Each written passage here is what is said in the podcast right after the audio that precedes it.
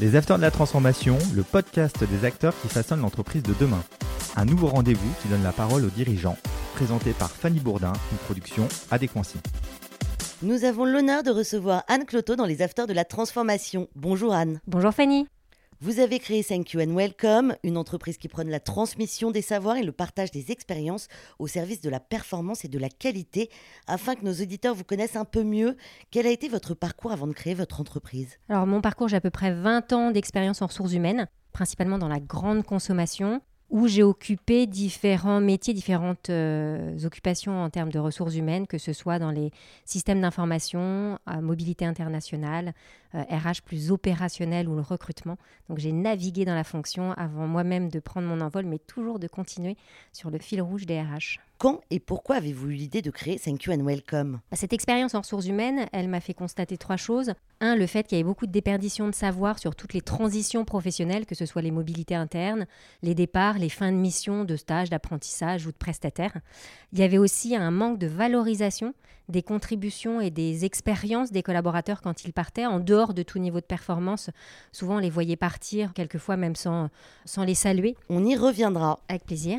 Et j'ai vu aussi qu'il y avait un manque de culture de la transmission. Euh, l'apprentissage, il passe beaucoup par la formation, mais finalement, on s'occupe peu de l'interne, du, partage, de la capitalisation des bonnes pratiques. Et donc, moi, mon objectif, c'était de développer une culture de la transmission au sein des organisations pour développer leur patrimoine, ce qu'on appelle immatériel et culturel, au-delà du patrimoine économique et financier. Mais concrètement, comment vous est venue l'idée? C'est un départ en, particulier euh, de quelqu'un que j'ai vu partir et je savais vraiment le, trésor qu'il avait euh, dans son cerveau et qu'il pouvait transmettre il a eu la chance de transmettre pendant trois mois à quelqu'un, et cette personne, deux mois après que euh, Bernard soit parti, et eh ben, elle a dû suivre son conjoint, et donc tout ce qui avait été transmis est parti en fumée. Et je me suis vraiment dit, mais s'il savait tout ce qui vient de partir au sein de l'organisation, et si on était capable de capitaliser, et le digital, finalement, avec la digitalisation, la transformation numérique des organisations, euh, m'a amené le fait qu'il fallait non seulement accompagner la transmission, mais aussi utiliser le digital pour le faire du mieux possible. Vous ne faites pas que de la transmission, vous intervenez dans plusieurs cas. Quels sont les domaines de compétences de Thank You and Welcome? Il y a à la fois le fait qu'on va travailler la mémoire organisationnelle des organisations, des, entreprises, euh, qui euh, font en sorte qu'on euh, puisse aller questionner la culture, la sémantique, les anecdotes, l'histoire et les faits saillants qui ont permis de construire, développer et pérenniser l'entreprise. Donc il y a cette, ce pan sur la mémoire organisationnelle. Il y a un pan qui est plus lié à la capitalisation des savoirs d'expertise euh, de personnes qui, bénéficient euh, d'un savoir en particulier, de connaissances qui sont souvent stratégiques pour l'organisation.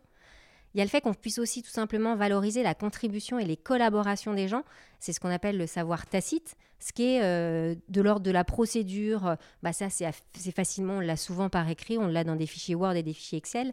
Ce qui est plus de l'ordre de euh, l'émotionnel, du lien, de la collaboration, de ce qui a permis de créer certaines euh, connexions et certains groupes projets. Bah ça, faut aller le chercher, il faut le questionner de façon spécifique. Et puis après, on travaille aussi le fait d'honorer de saluer, de remercier les personnes sur le départ. Là, on a ce qu'on appelle notre livre d'or numérique qui permet de le faire et d'avoir des centaines de témoignages positifs pour faire en sorte qu'une personne parte sur cette note positive et, valorisée dans ce qu'elle a, ce qu'elle a fait. La date de création de Thank You and Welcome? On s'est créé en 2019. On a développé la plateforme euh, euh, jusqu'au mois d'octobre 2019. On a fait des, des POC d'octobre à février 2020 et on a démarré avec la Covid. Oui, c'est un peu difficile ce démarrage, j'imagine. Bah, c'est à la fois, euh, moi j'ai envie de trouver les opportunités derrière les freins. Euh, c'était pas facile parce que nos interlocuteurs, qui sont globalement des patrons de business unit ou des euh, personnes dans les équipes ressources humaines, avaient peu de temps à nous consacrer.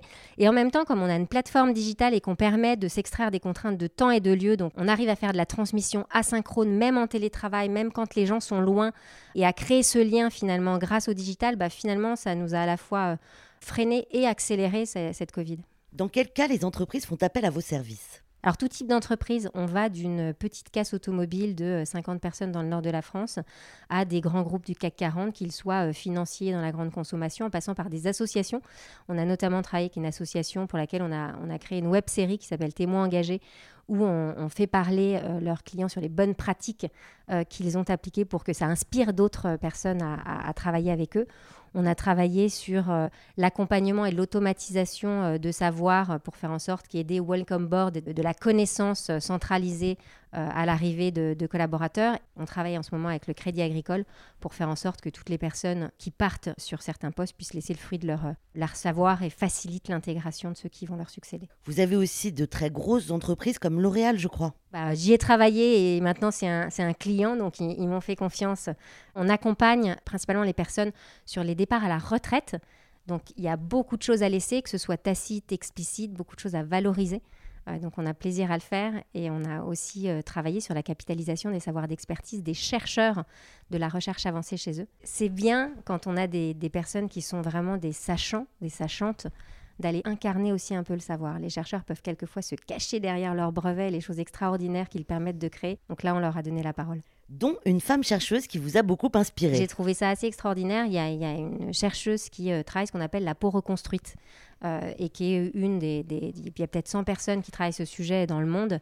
Euh, une femme d'une humilité extrême. Souvent, quand les gens en savent beaucoup, bah, c'est souvent ceux qui sont les plus humbles. Donc elle, me disait, mais qu'est-ce que je peux transmettre?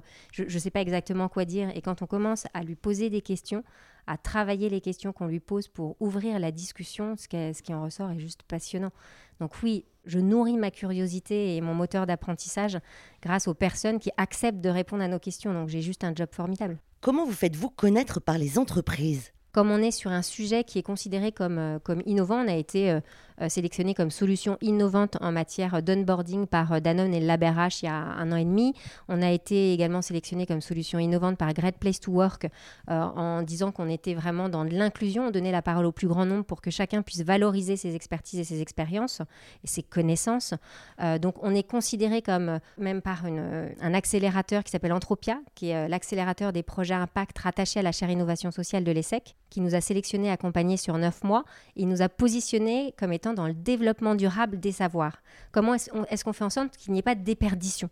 Euh, donc, comme on est dans des accélérateurs, bah forcément, euh, les grands comptes qui travaillent avec eux, qui sont partenaires, bah, viennent à nous. Euh, et nous-mêmes, on est allé, on s'est, pris un stand sur le salon Solutions RH. Donc là, on, a fait de la, prospection et on a pu parler avec des entreprises qui ne nous connaissaient pas de ce que l'on fait. Donc, c'est considéré comme innovant et en même temps, il y a une chose qui est très connue qui est l'onboarding, l'intégration des collaborateurs. Et nous, on se positionne sur le fait qu'on ne peut pas avoir un onboarding optimisé si l'offboarding n'est pas bien accompagné.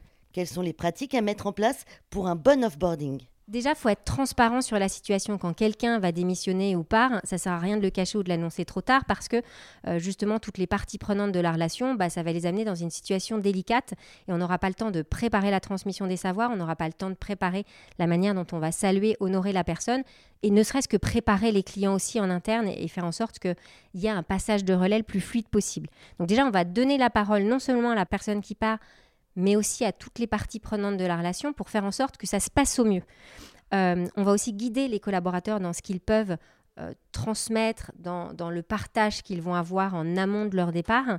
Et puis, on va euh, structurer le fruit de cette connaissance et puis la formaliser l'écrire ou faire un podcast ou une vidéo sur le sujet, de telle sorte qu'on puisse la partager derrière avec le plus grand nombre. Et on n'oublie pas d'honorer la contribution, les collaborations de la personne qui part euh, c'est la moindre des choses. On soigne la conclusion et après, on fait en sorte que l'introduction se passe bien. Beaucoup de collaborateurs ou ex-collaborateurs font des allers-retours dans la même entreprise? Euh, il y a de plus en plus de recrutement boomerang. C'est à peu près 15% de personnes qui quittent une entreprise qui pourraient y revenir. Donc on a plutôt intérêt à faire en sorte que le lien soit préservé et que le départ soit bien orchestré. Lorsqu'un collaborateur part, les raisons peuvent être multiples. Pourquoi est-ce si important que cela soit fait dans la bienveillance? Et le revoir en entreprise, il est souvent mal effectué parce qu'il y a une dimension émotionnelle qui est euh, assez négative rattachée à, un départ. Un départ, c'est une courbe de deuil. Quelqu'un part, le manager va se poser la question mais qu'est-ce que j'ai fait de mal? La personne qui doit annoncer sa démission, bah, c'est pas facile d'annoncer une démission, donc on, y va un peu à tâtons et donc on n'y va pas serein. Et pour les équipes qui restent, c'est des, fois une double peine. La peine émotionnelle de voir euh, quelqu'un avec qui on appréciait travailler partir et, la peine parce qu'on sait qu'on va devoir reformer quelqu'un, voire même récupérer un pan du périmètre de responsabilité. Donc pour tout le monde, c'est pas très agréable. Donc nous, notre objectif, c'est d'en faire un moment positif où on va justement questionner et préparer l'avenir dans un axe d'amélioration continue. Après l'offboarding, quelles sont les bonnes pratiques pour un onboarding réussi? Déjà, ça démarre même avant l'arrivée de quelqu'un. Euh, dès lors qu'on on s'est mis d'accord euh, sur le fait qu'on signait un contrat et que la personne arrive après une période de préavis chez un autre employeur, bah, il y a ce qu'on appelle la période de pré-boarding. Avant que la personne arrive, il bah, faut lui donner des informations, il faut la tenir au courant, il faut lui envoyer des SMS comme quoi on l'attend. Il faut déjà l'immerger euh, par certaines connaissances, voire même lui proposer de venir rencontrer en amont son équipe pour ne pas que le premier jour il y ait un raz-de-marée d'informations euh, et de rencontres et que la personne se sente mal à l'aise au bout de quatre jours parce qu'elle ne se rappelle pas le prénom des personnes du bureau d'à côté et des informations qui pouvaient être stratégiques mais qui étaient en tel nombre et faites à l'oral qu'il n'y aura pas de mémorisation. Donc le digital peut beaucoup aider avec les informations à automatiser et ça, ça peut se faire en amont de l'onboarding. Donc c'est ce qu'on appelle le pré-boarding, vraiment tout préparer pour faire en sorte que la personne le premier jour arrive beaucoup plus sereine et son matériel soit attendu. Du coup, on connaît l'entreprise. Exactement. On a déjà l'impression, je dirais pas d'être chez soi professionnellement, mais on sait où on met les pieds. Finalement, qu'est-ce qu'on cherche à faire pour faire un bon onboarding? C'est rassurer et générer de la confiance, que la personne ait confiance en elle pour prendre le poste et avoir le plus de productivité possible le plus rapidement possible, et qu'elle ait les codes tous les codes culturels en termes de process euh, et corporate. Et donc, c'est pour ça que moi, je, suis professeur de knowledge management à l'École européenne des métiers de l'Internet. Et ce que j'apprends aux gens, c'est de travailler sur l'onboarding à la fois l'information corporate, l'information métier, l'information produit si on travaille autour de produits, et puis après le lien relationnel. Et ça, c'est ce qu'on appelle le capital humain, qui est fait à la fois du lien, des outils, des process, et de toute la connaissance de l'organisation. Un accompagnement sur mesure, des entreprises convaincues. Pouvez-vous nous donner des exemples concrets de vos actions dans les sociétés? Oui, bien sûr. Bah, du crédit agricole, on travaille l'offboarding des, euh, des personnes qui sont amenées à quitter l'organisation, quelle que soit la, qui a pris la décision euh, de cette fin de collaboration. On a travaillé aussi euh, l'accompagnement avec la Maison Céline au sein du groupe LVMH des fins de stage pour éviter d'épuiser les managers qui euh, sont amenés tous les six mois à devoir reformer, réaccueillir des stagiaires, alors que les stagiaires peuvent déjà asseoir une grosse partie de la connaissance euh, qu'ils ont eux-mêmes créée. Euh, et ça, ça peut se faire avec des apprentis. Souvent, les maîtres d'apprentissage, pareil, peuvent automatiser une grande partie de la, de la connaissance et faire en sorte que finalement, s'ils rencontrent quelqu'un, c'est pas pour partager de l'information descendante, mais plus pour créer euh, de la relation et de la connaissance mutuelle au regard d'une discussion et d'un échange sur ce qui va être fait ensemble. Pouvez-vous chiffrer ce que ça apporte à une entreprise? Ça dépend des, des KPI et des indicateurs que, qui sont recherchés. si si on veut faire gagner du temps et de l'énergie des managers, on va pouvoir se dire bah, est-ce qu'on a eu 60-70% de la connaissance qu'on a réussi à automatiser Et donc, ça va faire gagner à chaque intégration une, deux heures de travail. Donc, rapporté à un coût horaire de travail, on peut le quantifier. Est-ce que ce que cherche l'organisation, c'est plus s'assurer qu'il y ait une structuration de la connaissance et de l'information et qu'elle soit transmise et séquencée dans le temps pour faire en sorte qu'une intégration soit fluide et potentiellement on va, on va chercher à réduire le taux de turnover et, faire en sorte que les départs, des fois dans le cadre de la période d'essai, soient réduits. On peut chercher à faire en sorte qu'il y ait plus de création et de structuration aussi euh, de la connaissance. Et là, on va pouvoir le quantifier par le nombre de processus qu'on a pu écrire, partager euh, et faire en sorte de travailler l'amélioration continue. Donc, tout dépend de l'enjeu qu'il y a derrière la transmission réduction du turnover, euh, fidélisation, meilleur engagement des personnes qui vont être amenées à partir parce qu'elles seront engagées juste au bout, parce qu'on leur aura donné la parole. Il y a, plusieurs enjeux possibles et ça, on le travaille avec nos clients. Quels sont les objectifs de Thank You and Welcome?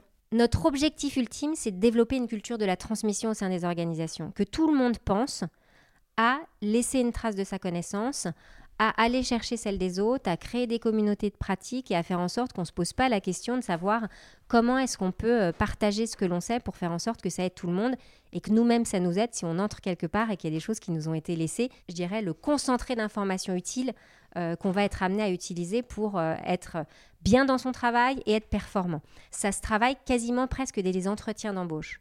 Quand on annonce à quelqu'un qui va intégrer une entreprise, il faut à la fois lui dire bah, vous allez beaucoup apprendre chez nous, mais vous allez aussi transmettre. Et il y, a, même des pratiques managériales, des rituels managériaux qu'on peut euh, insérer dans, des réunions hebdomadaires de managers. Un manager devrait être amené à poser la question à ses équipes chaque semaine ou une fois par mois bah, qu'est-ce que vous avez appris, de qui, comment? Et puis qu'est-ce que vous avez transmis? Qu'est-ce que vous avez appris à qui et pourquoi? Et si on avait ce réflexe d'une culture de la transmission, bah, il y aurait une capitalisation et un développement beaucoup plus fort du capital immatériel et donc un développement durable des savoirs. Donc il y a plein de choses à faire, mais ça, c'est, c'est un peu mon dream, euh, c'est, un peu mon rêve pour l'avenir que chaque organisation ait conscience du besoin du développement de la transmission. Et si ça n'est, on est encore assez loin dans, dans beaucoup d'organisations, il faut savoir que ne serait-ce que l'offboarding, il n'y a que 8% des entreprises qui s'en préoccupent. Donc on est encore très très loin du développement d'une culture de la transmission. Un cas particulier, prenant l'exemple d'Adekansi qui place des managers de transition dans des entreprises, pensez-vous qu'on puisse adapter ce modèle à des fonctions souvent de courte ou de moyenne durée? Est-ce qu'il y a quand même quelque chose à transmettre? Énormément de choses à transmettre.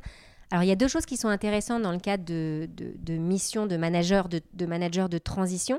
C'est le fait que quand Adequancy va travailler avec une société, elle peut euh, les aider à faire en sorte que l'offboarding d'avant aide la prise de mission du manager de transition pour qu'il soit le plus performant euh, et rapidement possible, sachant que les missions sont relativement courtes.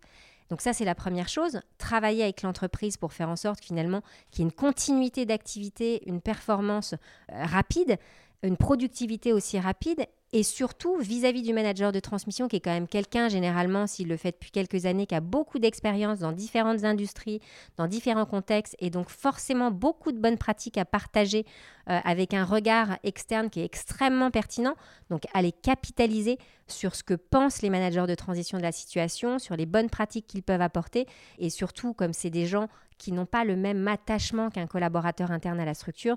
Ils vont être beaucoup plus objectifs et authentiques sur ce qu'ils pourront retranscrire de l'analyse de la situation pour essayer d'améliorer ce qu'il y a à améliorer au regard de leur expérience. Donc, en amont, et directement donner la parole parce qu'on ne donne pas toujours la parole en fin de mission aux managers de transition euh, pour euh, qu'eux-mêmes puissent développer la connaissance au sein des organisations qu'ils ont accompagnées sur un laps de temps donné. La transmission, c'est un sujet clé. La transmission rime avec transition.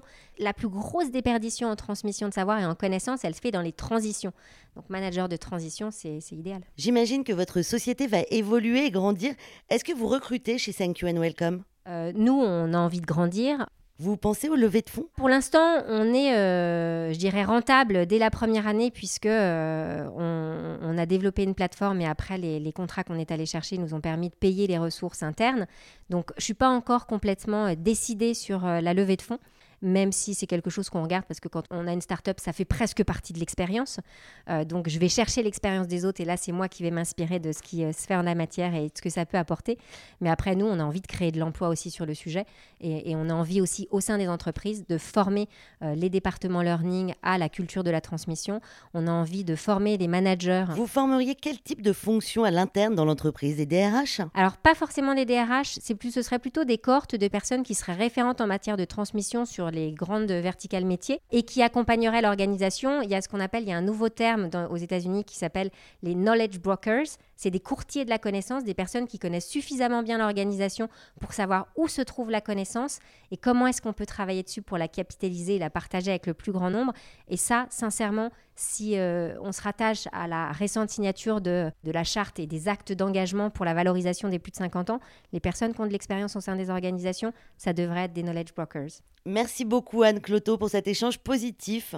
Merci Fanny, merci pour euh, ces questions, cet éclairage. Je tiens à vous dire thank you and welcome. Ah super, merci Fanny. Merci à tous de nous avoir suivis. Retrouvez tous les autres épisodes sur vos plateformes d'écoute préférées. À la semaine prochaine. Les Afters de la Transformation, une émission à réécouter et à télécharger sur adéquancy.com et toutes les plateformes de podcast.